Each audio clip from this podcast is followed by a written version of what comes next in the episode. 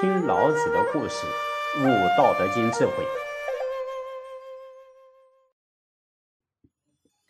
经常听人说啊，欲望是兴盛的动力，聪明才智是圆满事情的根源。乍听一下呢，这个话好像说的很有道理啊。因而世间上的大部分人都心存这个观念。在经营自己的人生，以为如此的作为可以带来财富和幸福。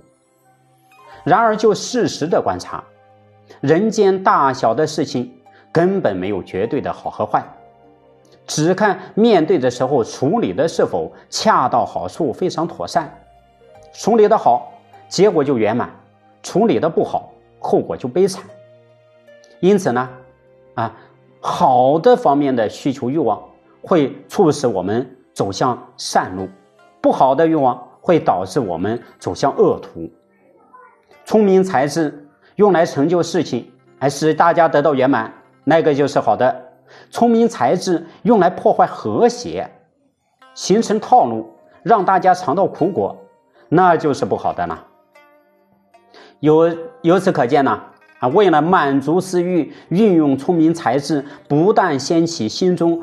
没有底线的欲望啊，会给人类带来无穷的祸患，那样就会与幸福无缘和和平背道而驰。如果能够为公而忘私，学习大道的精神，眼前是无，未必啊将来无没有；眼前虽小，将来必大。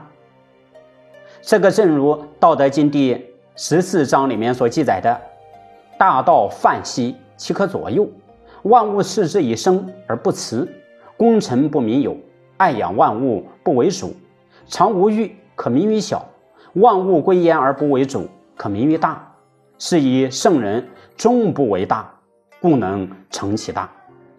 嗯也就是呢，大道啊，它是不以人的意志为转移的，并且大道从来不会因为对万事万物施恩以后，就会贪天。贪为己功，所以圣人呢，啊，他也是如此的行为。哎，在《庄子·耕桑处》里面记载呀，由于耕桑处来到未来山中，使得当地丰收，受到当地人的尊重。啊，他的学生不知道圣人的境界，以为众人拥护老师来当领导人，正好可以显示老师的高明，也是扬名于世的好机会啊。于是劝耕桑子说。在小水沟里，大鱼是没办法转动身体的，小鱼却能够来去自如；在小山包上，啊，巨兽是无法隐蔽身体的，狐狸却可以适合藏匿。再说呢，尊重贤才，举用能人，推崇善行，施于利禄，自尧舜以来都是这样的呀。何况渭内山的百姓呢？老师，您就听从民意吧。哎，耕桑楚啊，听了这个学生的这一个建议啊，不以为然的说：“年轻人呐，啊，嘴里能够把车给吞下来的巨兽，独自离开山野，就不能避免遭受罗网的祸患；能够把小船都给吞下来的大鱼，一旦离开江河湖海，就会被蝼蚁所围困。”所以，鸟兽不厌恶山高，鱼鳖不嫌弃水深。同样的道理，想要保全身形本性的人，隐匿自己，也不讨厌深幽高远呐。如果治理国家，标举贤能，使老百姓互相争斗，任用心智，使老百姓互相偷盗，这些方法不足以使。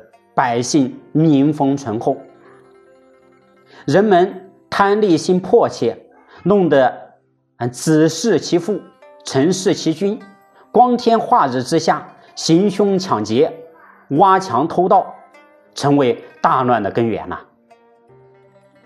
我们看呢，哎，耕桑楚的这一番话，哎，他的治世理念其实啊，正好正是合乎老子无为而治的理想。是君王和百姓之间，有如鱼在水中游，相忘于江湖，才是最佳的境界。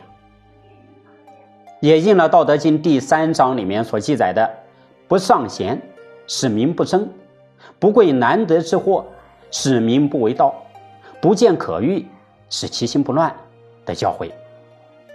同时，老子在《道德经》第六十五章里面强调：“古之善为道者，非以明民，将以愚之。民之难治，以其智多。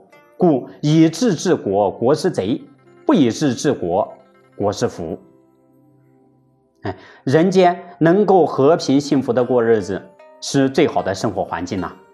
如果领导者使用过分的聪明才智，制定更多的法令规章，使得老百姓忙于应付而无所适从，天天生活在恐惧不安、躁动当中，那么这种社会啊是没有办法让老百姓安心的。然而，领导者往往为了凸显自己的才华。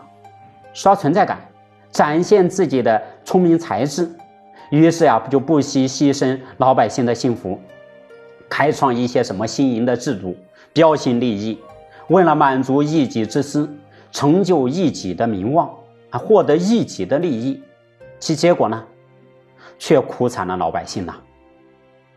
哎，唯有不以治治国，才是国之福。那么。不以治治国是一种什么样的具体境界呢？请听下集：上德不德，下德失德。